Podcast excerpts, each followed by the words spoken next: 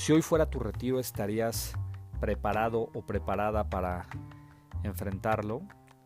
Esa es una pregunta que me hice en la mañana y la realidad es que me dejó pensando muchas cosas.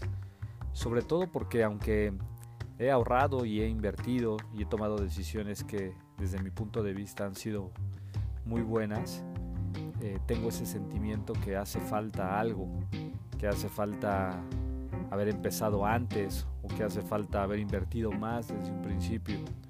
Creo que este sentimiento, conforme van pasando los años, se va agudizando porque creemos que nos faltó haber hecho algo más o haberlo hecho con mayor conciencia.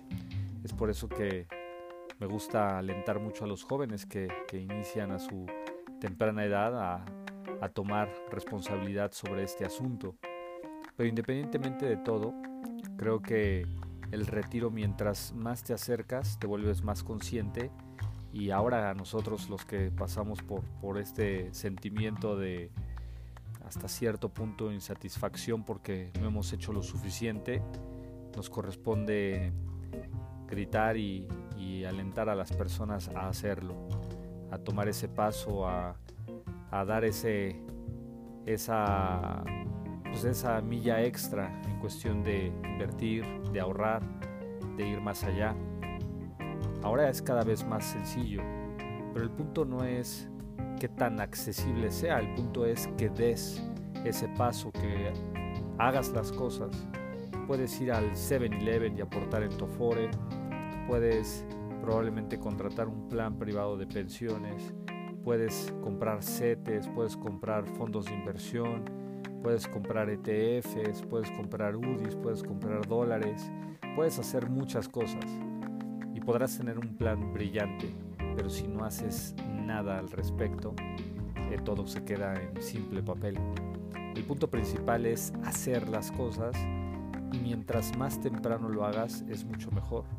Mientras más temprano, temprano inviertes para tu retiro, mientras más temprano ves la manera de, de poder resolver ese tema, es mucho mejor y con menor esfuerzo. Es por eso que yo menciono que debes de dar ese paso ya, lo antes posible. Haz lo que está en tu alcance, haz lo que está en tus manos. Probablemente del 100% de tu ingreso puedes ahorrar el 2%.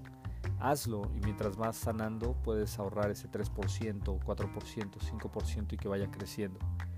Recuerdo en medio de la pandemia una colega decir que estábamos viviendo un, escenario que era previo al retiro. Es decir, había gente que no tenía salud, había gente que no tenía dinero y tenía que enfrentar la situación.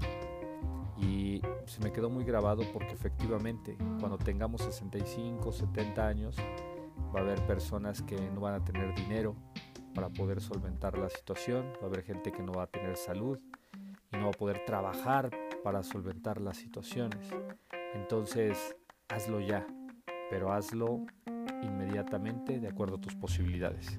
Que tengas un excelente día. Soy Luis Daniel Verdugo y estoy para servirte. Saludos.